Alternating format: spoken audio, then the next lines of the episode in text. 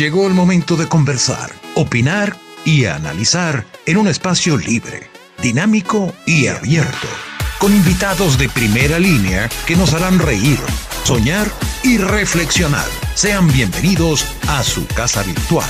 Esto es Sequera siempre se queja.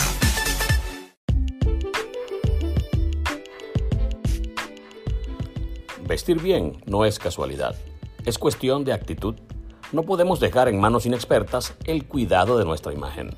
Por eso, ponerse en las manos del maestro Giovanni Carlo es la decisión más acertada. Ingrese al mundo de la exclusividad, ingrese al mundo de Giovanni Carlo y en estos momentos difíciles de distanciamiento social, por favor, quédate en casa.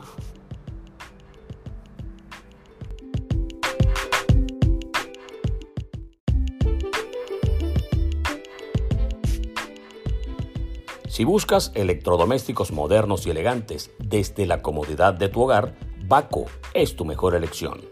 Las mejores neveras, cocinas, campanas, topes y mucho más. Con servicio técnico en toda Venezuela. Comunícate vía WhatsApp al 0424 218 392 y solicita tu presupuesto. Baco, una obra de los dioses.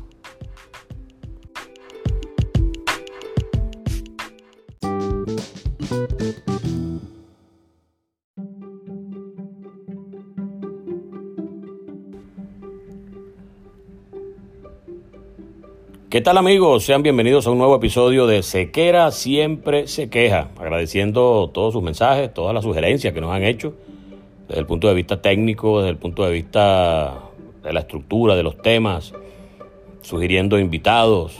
Bueno, trataremos de hacer todo lo que se pueda, sobre todo en esta etapa de cuarentena en la que todos tenemos un poquito más de tiempo y obviamente en la que todos podemos dedicarle algo más de, nuestra, de nuestro espacio a confeccionar plataformas como esta.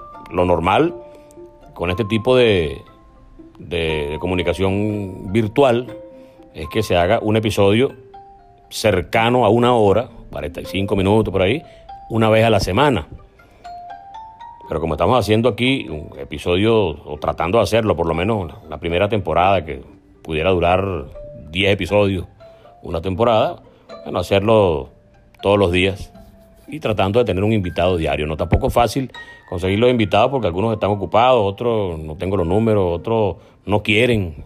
cada quien tiene su, su, su postura y eso hay que respetarlo. Pero en términos generales, todo ha estado bastante bien en este reinicio de las actividades a través del podcast.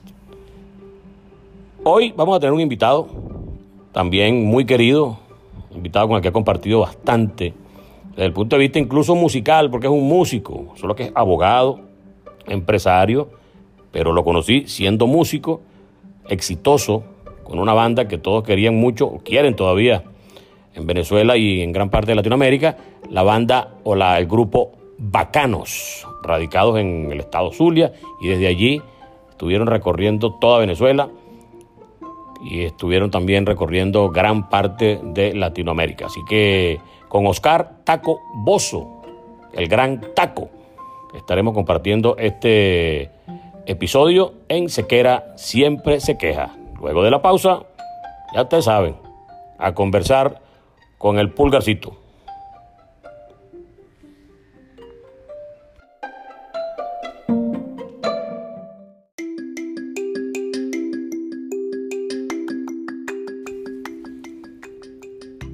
Llegó el momento de nuestro invitado especial en Sequera Siempre se queja.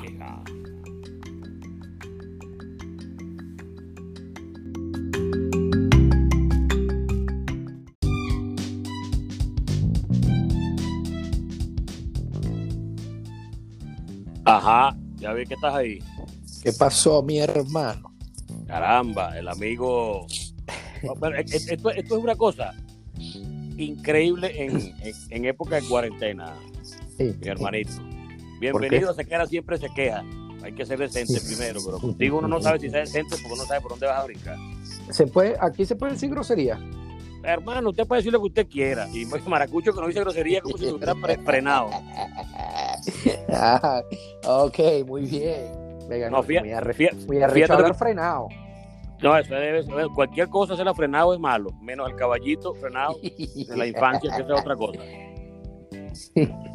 No, que, que te iba a decir que en esta época en la que todo el mundo está en- encerrado y, y- y tranquilito y, y familiar y todo aquello, entonces tú de repente llamas a alguien y le dices, ya espérate que estoy en un live, este, llámame en una hora porque tengo un Zoom. Este, eh, Verga, ¿a qué hora sí, te llamo güey. mañana? Bueno, llámame a las 8 porque a las- a las- tengo una un podcast el de la, que grabas a tal hora. Todos Sí, estamos bueno, trabajando de más. Nos estamos, a- nos estamos adaptando a los, a los tiempos. Tú sabes que esto con esta pandemia ya, ya nuestra vida prácticamente cambió. Nuestra- muchas cosas de la vida diaria tienen que cambiar. Definitivamente. Vamos a hablar un poquito Yo- entonces, yo vamos, solo- vamos, vamos, vamos a echar cuento, Ya. vamos a echar cuento, vamos a echar cuento. Yo solo le, le- yo le solo le pregunto a mi, le digo a mi esposa cada rato, si es arrecho estar encerrados uno con sus hijos y con la esposa que uno se la lleva bien y se trata. Imagínate ese poco de gente que está encerrada, que no se tratan, que viven peleando a cada rato. Eso es una locura. Bueno, la gente decía que yo eh, perdía, como mi amigo John Carrillo, la dulzura de mi carácter y que peleaba conmigo mismo. Y yo, como Ajá. me tocó solo aquí en Buenos Aires, Bueno. me veo en el espejo y dijo, no, no, Y te hoy porque estamos tranquilos. Sea, me, to- me tocó solo. No, yo me imagino que ahora te, te- se te bajó la, rechera con el perrito ese que cargáis, ¿no? Mi hermano Chapo, claro, el hijo mío Chapo, que bueno, Carmen lo está criando porque ya, ya tengo aquí mes y pico de más en exceso del tiempo que iba a estar yo aquí. O sea que imagínate tú la... No te debes estar muriendo, que no, no por tanto por, por tu esposa, sino por ver al, al perrito, ¿no? Bueno, si Carmen te escucha esto, ya tú sabes que me van a regañar si lo, si lo, si lo afirmo. No, tú te has vuelto, fíjate tú que cuando, cuando hablamos de la, de la reinvención y de todo aquello que la gente tiene que empezar, obviamente tu trayectoria musical, que fue donde nos conocimos, líder del Ajá. grupo bacano, pero eh, yo pensé que cuando te mudaras a Perú, que es donde resides actualmente, Ajá. o sea, tú de repente, bueno, la música le ibas a dejar a un lado y ibas a tratar otro emprendimiento.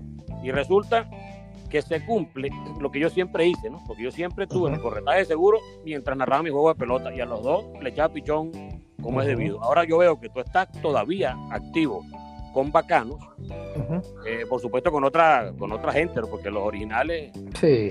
ya se han ido en otras actividades y solistas algunos, etcétera. Correcto. Pero el grupo sí per- permanece sonando. Yo lo pongo mucho en la, en la fiesta y te llamo cada vez que se echa unos cuatro wiki, mira lo que está sonando aquí.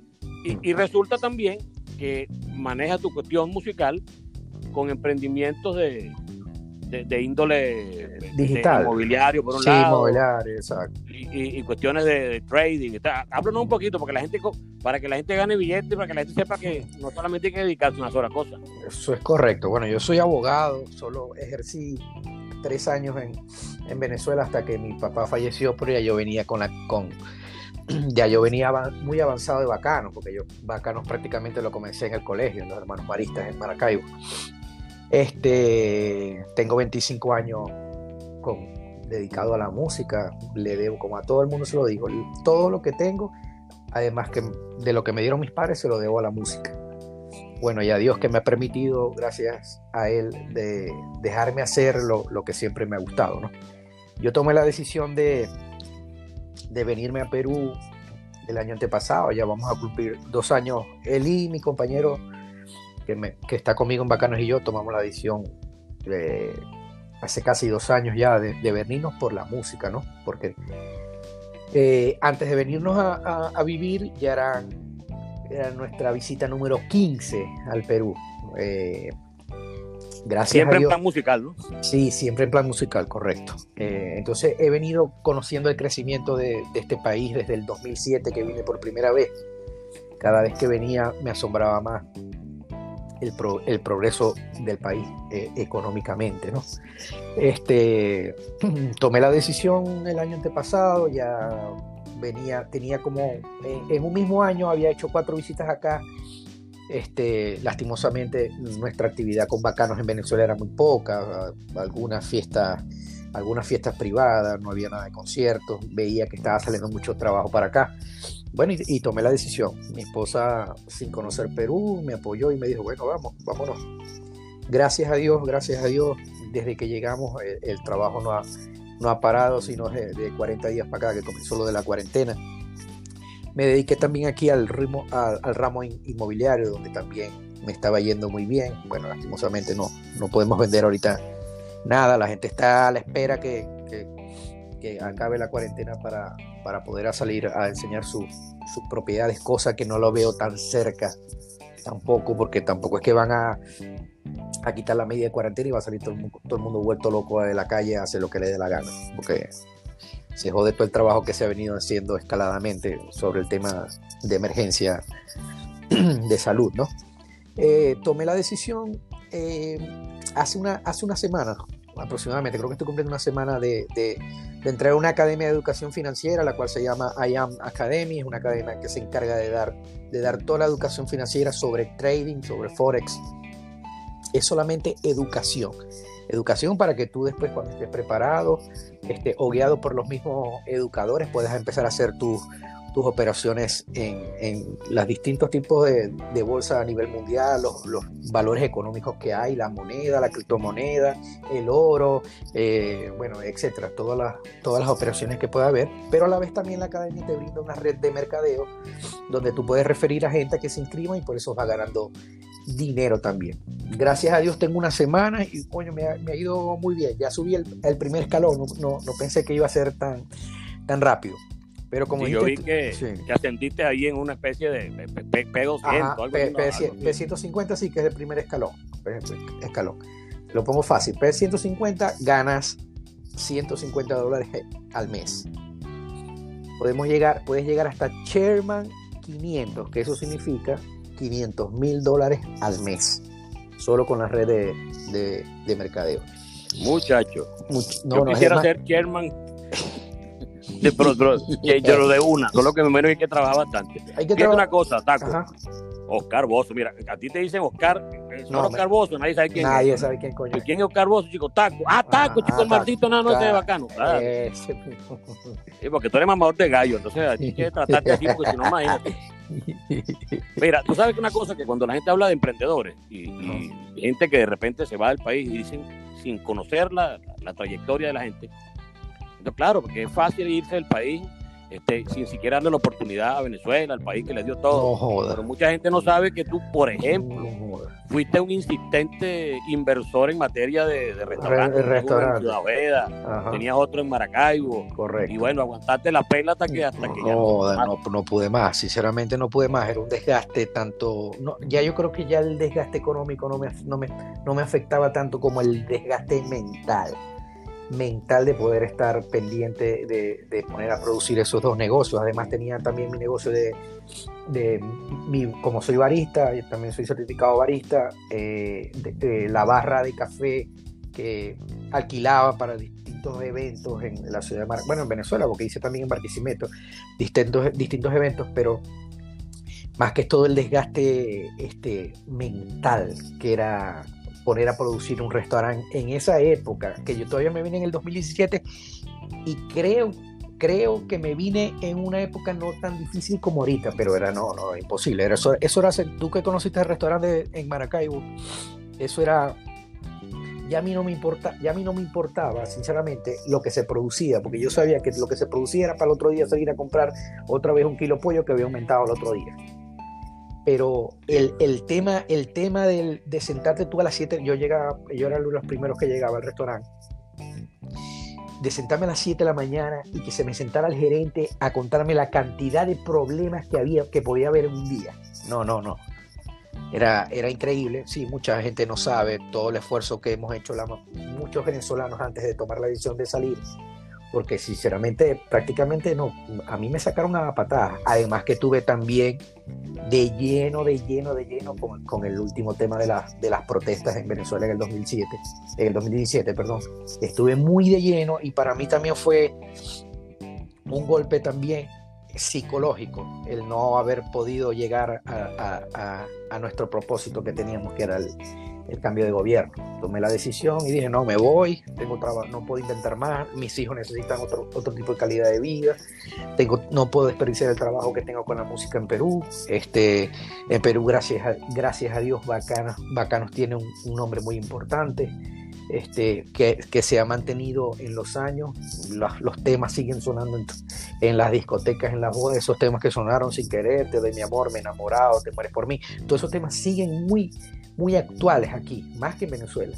Y eso nos ha dado mucho, mucho trabajo. ¿no? Eso, eso fue una de las razones más importantes por, por la que me vine al Perú.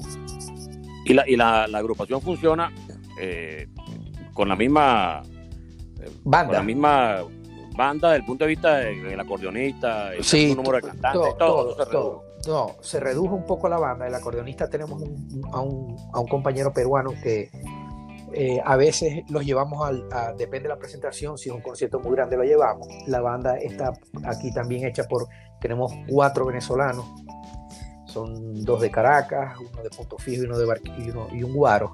Y bueno, es, es la banda que nos acompaña para todos lados. Hemos prácticamente Creo que nos faltan nada más dos provincias por, por conocer en todo el, el Perú. Eh, gracias a Dios hemos tenido mucho trabajo, pero como todo, como todo, tenemos 40 días parados, parados, parados. Y, y, y que él había, él había sido Peroso, mejor conocido como el Chispa. El popular Chispa está en la ciudad de Cabimas, del estado Zulia. Casado. Qué bello, chico, qué bella ciudad, qué lindura, un clima agradable. sí, cada vez que hablamos con él es tirando cualquier cantidad de maldiciones porque se va la luz, la vaina, pero ajá, bueno, cada quien está donde quiere estar. Este, sinceramente, una de las cosas que más pegó fue despegarme de mi equipo de trabajo en, en, en Venezuela, un equipo de trabajo que tiene muchos años. Bueno, Chispa comenzó conmigo en Bacanos, Yaneil, la road manager, tiene aproximadamente como 20 años con, noso con nosotros. Eh, nos mantenemos todo el tiempo conectados, eso hablamos todos los días por, por nuestro grupo de chat de bacano. Y una de, mi, de mis metas a, a, a, corto plazo es volver a, eh, a lograr éxito con la música a nivel de Latinoamérica para yo por poder rescatar todo ese equipo maravilloso que tengo de, de músicos y de, y de personas técnicos que están regados por el mundo y, y, empezar a girar con ellos, ¿no? Esa es la idea. O sea, que te, va, te pueden acusar de, de, homicidio público, ¿no? ¿Por qué? Porque ah, tú eh, a, en cualquier momento vas a matar a una señora. A Yaneil, a Yaneil. De, de, un susto porque, uy, pobrecita, detrás de una puerta, la salida detrás de una, eh, si, una si mesa. Si supieras que en Barquisimeto en una gira la desmayé. Y ahí sí me, sí me verga, la, me, me las vi feas, ¿viste? Pensé que la había matado para el coño de un infarto con un susto. Que se asusta uno porque los brincos que pegan no son fingidos, son de verdad. bueno, por eso es parte del trabajo, eso es parte de, de, de, de, nuestra vida dentro de la música, no solo montarse en la tarima, sino disfrutar con los compañeros de trabajo. Eso, eso yo todos los días le doy gracias a Dios por, por dejarme hacer lo, lo que me gusta, ¿no? ¿Sabes que con Bacano tengo yo una experiencia muy bonita, aparte de la de además, personal? De, además de las peas que nos metíamos acá en Caracas. al margen de esa, de esa, de las ingestas frecuentes. Es que, es que, la única vez que yo me he montado una tarima, Ajá. así a cantar y a tocar, Ajá. bueno, kurdo toca tú lo que sea. Fue, creo que fue en Turagua, que había una cuestión de, de, de la carrera a los artistas. Claro, ajá, cosa de exacto, sí, sí, en Turagua. Y entonces el grupo principal invitado era Bacanos y estaba, estaba pegada la canción esta de Sin Querer, ¿no? De, sí, de repente Sin Querer me he enamorado. Sin Querer, ajá. Sin Querer. Y bueno, como, como había sonaba tanto, todo el mundo la sabía. Y llegué yo y agarré el micrófono, hermano, y todo, y tocando la caja. Ahí iba a ser un mundo yo con esa con no, eso, no tomaron fotos. Y tomaron fotos por ahí, pero no, no, no salía. Bueno, Chispa, Chispa, tenía, Chispa, tenía, una novia, por cierto, caraqueña, que se encargaba de. Le, le hacía los álbumes de, de, fotos. Esas fotos deben estar por ahí. A ver si en una de esas las martillas. Pero bueno, volviendo al asunto peruano, que es tu situación actual, ¿no has sentido el problema xenofóbico? No, tanto se no hermano, tanto para se... nada. Por cierto, no, ahora que me recordaste eso, para nada, para nada. Nosotros, bueno, no sé si es por calidad de, de ser artistas, gracias a Dios, eh, hemos recibido mucho apoyo. Eh, ni, cerca, ni cerca hemos estado, gracias a Dios, ni, ni, ni, la mayoría de los amigos venezolanos que están aquí hemos estado cerca de un, de un tema de, de, xenofobia. En estos días nos estaban haciendo una entrevista para, un medio digital y, no, y nos preguntaron eso, ¿no?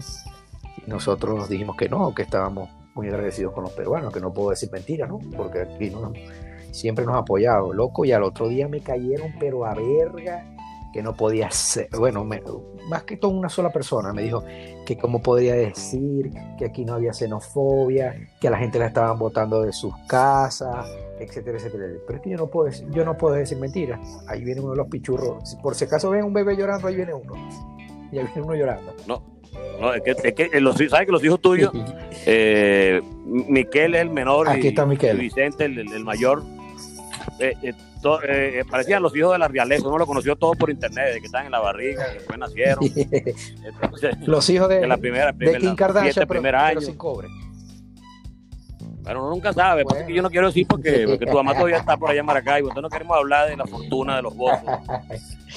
Parece que tú, tú antes te, te, te, mandabas y tomabas fotos en piscina de tu casa y cosas de eso. Bueno, gracias, gracias a Dios. Te calaste fue la luz, la ida de luz. Gracias a Dios, bueno, eh, la formación de, mis padres, el trabajo de mis padres, siempre he vivido bien, no, no, no, me puedo quejar, no, no, pero mi padre trabajó toda su vida para ellos. Mi papá es abogado, fue juez laboral, fue viceministro del trabajo, se desempeñó en, en, muchos puestos tanto del gobierno, que después se dedicó a él a ejercer este, independientemente, yo desde que comencé la universidad empecé a, a, trabajar, a estudiar derecho, empecé a trabajar con él, ¿no? Entonces, gracias a Dios, eh, eh, vivimos muy bien. Y yo me vino... No, y eso es algo que uno, uno debería agradecer, claro. porque a veces uno siente como que, como si tuviera que disculparse por el hecho de que tú puedes tomar wiki y, no, no, hermano. y otro no. no hermano. O sea, yo no tengo la culpa No, de eso. Yo trabajo también. Claro. mucho. Aquí me dicen más de uno. Yo, ahí tú tienes un chat, y si lo escuchan los muchachos que, que están varados, porque algunos ya están siguiendo el, el podcast. Entonces, yo, yo resulta que te digo a una señora porque, que la vi en una situación complicada, eh, porque hablaba de que tenía niñitos y, y estaba con la mamá, estaba con, cierto nivel de vulnerabilidad. Yo dije, bueno, señora, mire, le escribo al privado, digo, si, deme la dirección, yo le mando un mercado pequeño para que tenga ahí para, para resolver esta semana. Aquí la comida realmente no es mayor, no es un, no es un costo muy alto. Entonces, bueno, yo se lo dije por privado, no dije nada en el chat. La señora salió en el chat después, gracias, señor Luis, le agradezco y tomó fotos de, de, de, de, la leche, que le, la espagueti y la cosa que le mandaron. Bueno, hermano, me mandaron como 50 mensajes. Bueno, entonces usted si va a ayudar a uno, ¿por qué no ayuda a todos? No, no, entonces, no, eso es no, discriminar. No, no, no. Chico, estoy ayudando a una gente y todavía me van a poner Ah, pero sí, porque, bueno. porque, porque, no puedo ayudar a 50 más. Es así, ¿no? Y las redes sociales. No iría a comer. Es, arre, es, muy arrecho en las redes sociales. Lo que pasa es que yo creo que uno llega a un, a un. nosotros, yo te comenté en estos días, llega un momento uno que uno no, no, puede, sinceramente, primero que uno no puede ayudar a todo el mundo. Imagínate, si los presidentes no, no pueden ayudar a todo el mundo, el más, la persona más rica del mundo, o si se juntan los, los, ricos más ricos del mundo, no pueden ayudar a todo el mundo. Entonces, siempre va a haber alguien que se va a hacer que, con, con resentido, una verga que te va a caer a verga. Pues eso es, eso es, eso es imposible. Lo que hay que hacer es no parar bola, hacer bien. Si puedes hacer una caridad, la haces. Si no la puedes hacer, no. Por eso uno a veces se limita a no montar cosas de esas, porque siempre te van a llegar este, 10 personas más pidiendo, lastimosamente es así, y si no le vas a ayudar sos un coño madre, pues. No, y, la, y los que no dejan de criticar, bueno, si, si está ayudando, ¿por qué lo publica? Sí. Ya les dije, si yo tengo una iniciativa de ayudar a alguien y de repente no lo hace público, es para que otros también se sumen y ayuden a otros, porque yo no puedo ayudar a todo el mundo. Ni, ni, ni, entre, como tú dices, ni, ni, los más ricos pueden ayudar a todos. No, y el, el, pero la gente siempre. Eh, no, no, no. Sí, eh, la gente, yo a veces, yo digo, la gente se, se levanta recha con el mundo, no sé. Este, entonces uno se tiene que limitar a, a, a poner un, trago, porque me voy a limitar, pero si yo he trabajado para eso, ¿cuál es el problema? Y si quiero gastar mi plata en un trago, y si quiero gastar mi plata en un concierto, en un carro, en una moto, pero yo he trabajado para eso, yo no le debo. A, a mí la gente que me critica no me da de comer. Ciertamente. Así, tu esposa también tiene una, una trayectoria dentro, de, dentro del maquillaje. La, la, la, industria del maquillaje. Sí, gracias. Y también estaba, estaba en, en, en proyectos una, un local o algo así. Que sí, la... sí, estamos, estamos en, en ese, ese, proyecto estamos también. Mi esposa, yo llegué, dos, yo llegué en junio, mi esposa llegó con mis hijos en agosto. En, a finales de agosto tuvimos un concierto donde habían unas marcas muy importantes de, de, maqui de, de, de, de belleza eh, a nivel mundial. Creo que, eh, no me recuerdo las, las, marcas ahorita, pero estaban los representantes porque estaban organizando ese concierto de, esas marcas. Lancôme, ya me recordé, Lancôme. Y en ese concierto después, en el, after party que, hicimos, que, bueno, que hicieron los el evento, conocieron a, mi esposa. Mi esposa de una vez se conectó, se conectó con, con, una de las principales representantes del, del, Ancón aquí en Perú y comenzó a trabajar, gracias a Dios, comenzó a trabajar a, la, a la semana, a la semana después de haberla conocido. Allí estuvo trabajando aproximadamente dos meses siendo maquilladora exclusiva de Lancôme. De ahí la llamaron a una academia que se llama The Beauty School Perú, una academia muy reconocida, creo que es una de las más importantes aquí en Perú, y ya tiene aproximadamente como año y dos meses dando clases en, en la academia de, de, maquillaje.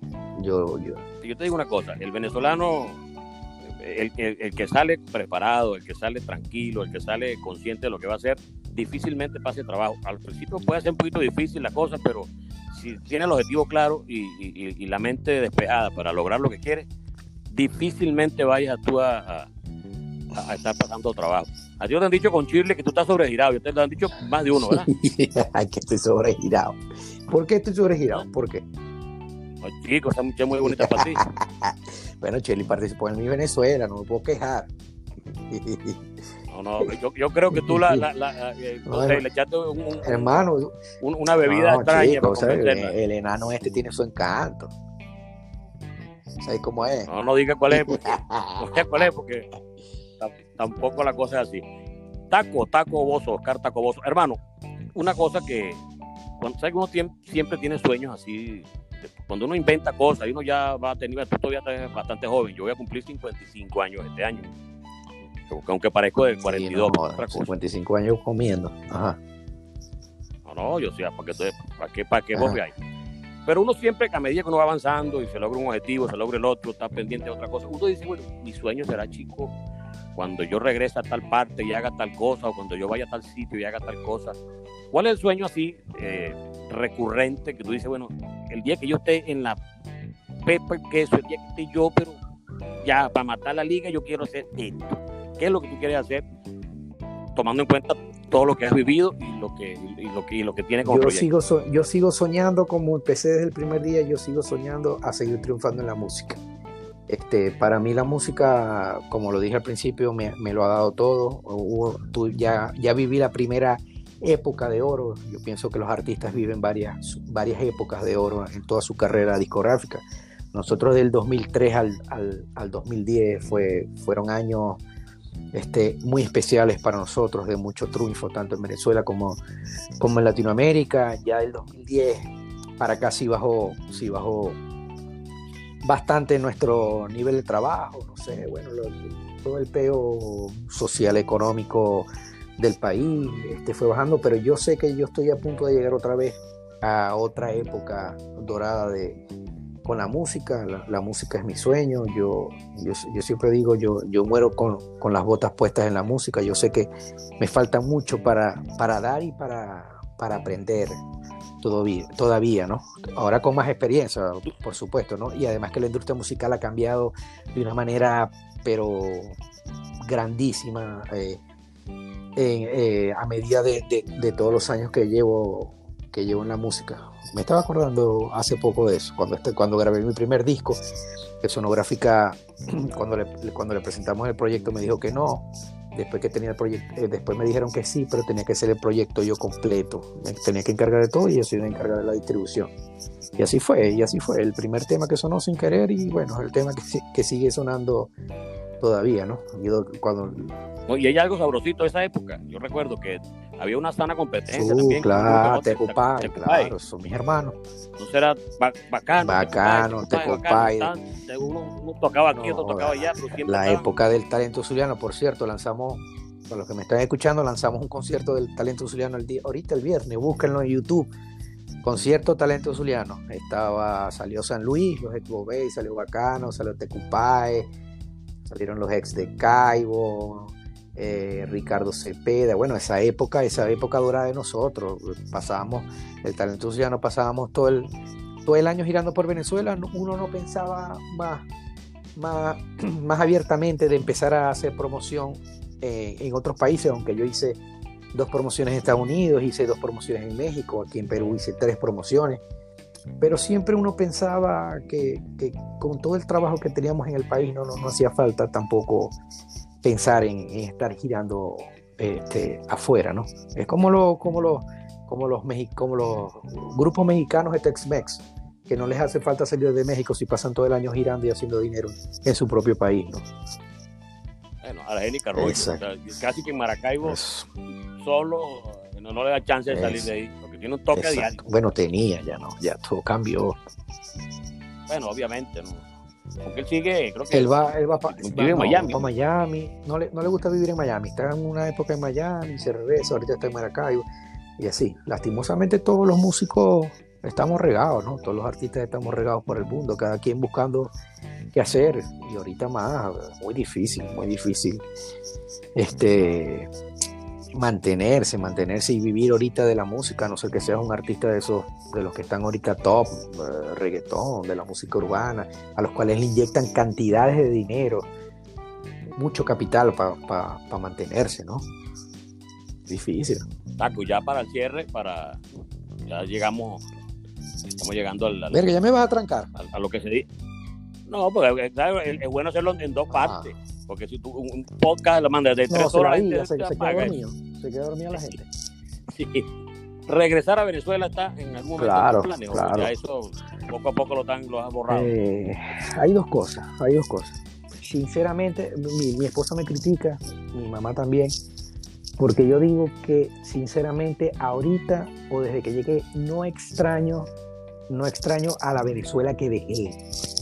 Yo extraño a la Venezuela donde crecí, donde, donde, donde estudié, donde hice mis primeros emprendimientos, bueno, mi primer proyecto de bacano, donde decía mi gira. Esa es la Venezuela que extraño. La Venezuela que yo dejé hace dos años no extraño nada. Maracaibo no extraño, pero un coño.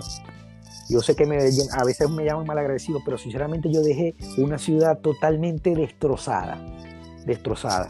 Una ciudad donde tú no, no, no salías de, de, tu casa, abrías el portón de tu casa y veías a alguien comiendo la basura en la esquina. Sinceramente yo no, yo no pude aguantar un poco, pero llegó el momento que dije no, y eso, y esto no es lo que yo le quiero brindar a mis hijos. Yo, mis, hijos son, bueno, que te lo digo yo que vine a ver al mío, eh, que tiene ya aquí tres años en, en Buenos Aires, vine por un ratico y, y ya me quedé aquí y no lo veo. Porque está con la novia todo el tiempo. Está con, la, no, yo está con la novia. Botado. Entonces estoy yo por aquí sí. botado. Y no, y ma mañana iban a, a habilitar uh -huh. la, la, posibilidad de salir aquí, aunque sea una hora, pero ya dijeron que no, revocaron eso en algunas ciudades grandes y a seguir encerrado hasta que. Si yo, si yo tengo que dar la oportunidad a mis hijos, la calidad de vida que yo tuve, siendo, lastimosamente ahorita no es en Venezuela, tengo el deber, el deber como padre de dársela y eso es lo que estamos es lo que estamos haciendo aquí. Hay mucha gente, mucha gente que no conoce, que no conoce. Hasta mis amigos me decían, Perú, ¿qué coño vas a hacer en Perú? Esa verga no afecta el coño. No, señor, no se equivoquen, no sean ignorantes, no sean ignorantes. Perú está a punto de ser la primera economía, bueno, no sé con este peo del coronavirus, no sé, pero Perú está a punto de ser la primera economía eh, en Sudamérica. Yo desde que vine en el 2007, el, el, el el valor monetario del sol con el dólar no se ha movido. El, sol con el dólar vale 3 punto, no, de 3.30 a 3.40, tiene 25 años así estable. Este país tiene un crecimiento increíble en lo tecnológico, en la salud, en la infraestructura. Entonces hay mucha gente que dice, no, esa verga, claro. La gente nada más le gusta ver lo malo de cada país, lo feo, y eso es lo que se hace viral, y eso es lo que y eso es todo lo que el mundo pasa los videos en cadenas y verga. No, no, no, no se equivoque. Este. Bueno, es bueno, es bueno ver, es bueno ver que estás evolucionando, que estás trabajando y que agradeces claro, al país que te claro. recibió, porque mucha gente también llega a un sitio y llega como una postura que a la postre es lo que, claro, que, que que, que llegan hablando, bueno, aquí que no, llegan que gritones. no, que no a todo el mundo le ha ido bien, verga, nadie está preparado para irse de su casa para otro país, es muy arrecho, con plata o sin plata el peo, el, la verga económica, la, la, vaina, uno sentimental, los sentimientos encontrados de estar aquí, pero pensando allá, que están tus padres, que cómo estará la casa, que allá estuvieras mejor, que no, loco, es, es difícil, no, para nadie, para nadie es fácil, a nadie. Teniendo plata o no teniendo plata, es igual muy arrecho despegarse de su país, de su cultura, de sus amigos, pero cuando toca, toco. De pensar yo volver a Venezuela, sí, claro que quiero volver a Venezuela, pero yo quiero volver a la Venezuela donde yo vea que, además de un cambio de gobierno, obvio, que yo sé que lo económico lo recuperamos en pocos años y tal, pero yo necesito volver a una Venezuela donde, donde existan otra vez los valores. Eso los valores que le, donde yo les voy a enseñar a mis hijos, donde yo pueda salir a una calle y no me maten para quitarme el celular. Yo no quiero, yo no quiero volver a eso. Yo quiero volver a un país donde me brinden salud, este, seguridad, eh, todo, todo. Donde yo, yo quiero, si yo quiero volver a reconstruir el país. No, volver a comenzar de cero, no hay peo pero yo necesito también llegar a un país donde yo le pueda brindar calidad de vida a mis hijos, donde yo pueda llevar a mis hijos a un parque de la esquina y no pase nada. A esa es la Venezuela que yo quiero volver. Pero y seguramente con el concurso de todos y con Dios mediante, con la chinita también mediante para que todo se recupere positivamente, podremos estar de nuevo viviendo esas, esas mieles Verga, y ir para Caracas. Pues, ¿Cómo se llamaba el restaurante donde íbamos siempre en las Mercedes? No, ya se lo cerraron, era el Crystal, Crystal Ranch. Ya, ya eso, eso lo cerraron, eso lo cerraron. Ahí se pusieron a inventar. Ellos, ellos al lado de ese restaurante había uno que se llamaba Campanero. ellos compraron ese restaurante, lo tumbaron y lo convirtieron en estacionamiento. Pero ya ahí el negocio comenzó a, a complicarse. Además, empezaron a aceptar gente ahí que no estaba más o menos a la altura de lo que siempre Empezaron los vergueros. Y ya, ya se, qué, buena, qué buena época cuando yo viví en Caracas. No jodas, qué buena época vivimos nosotros. Qué buenos días. Todos recordamos y toda esa época Dios quiera que vuelva algún día. Hermanito, un millón de gracias por haber estado con nosotros en este episodio de Sequera Siempre se queja. Y bueno, ya seguramente en algún poco tiempo estaremos haciendo otro nos contará cómo te ha ido. Ah, no, no, cuando hablemos otra vez te voy a decir, hey, se quiere, ya soy Chairman 10. ¿Qué es Chairman 10? No, que me gano 10 mil dólares mensuales por solo promover la red de mercadeo de, de Academy. Eso va a ser, eso ahí, uno tiene que fijar las metas, es así. Eso es correcto, hermano. Dios, quiera que y Los Ángeles digan amén. Bendiciones gracias, a todos los que nos están Saludos a tu familia y que todo salga bien. escuchando, gracias por apoyar mi música orgullosamente venezolano y bueno, para adelante que vamos a recuperar esa Venezuela que todos queremos. Hermano, saludos. Saludos al Chapo. Oh. Con gusto, con gusto. Chao pues. Oscar Taco Pozo, el líder de Bacanos, estuvo con nosotros compartiendo en otro episodio de Sequera siempre. Con los bacanos. Chao. Con los bacanos. Con los bacanos. Con los bacanos. ¿Cómo la cosa? ok, así nos pues. despedimos. Hasta la próxima.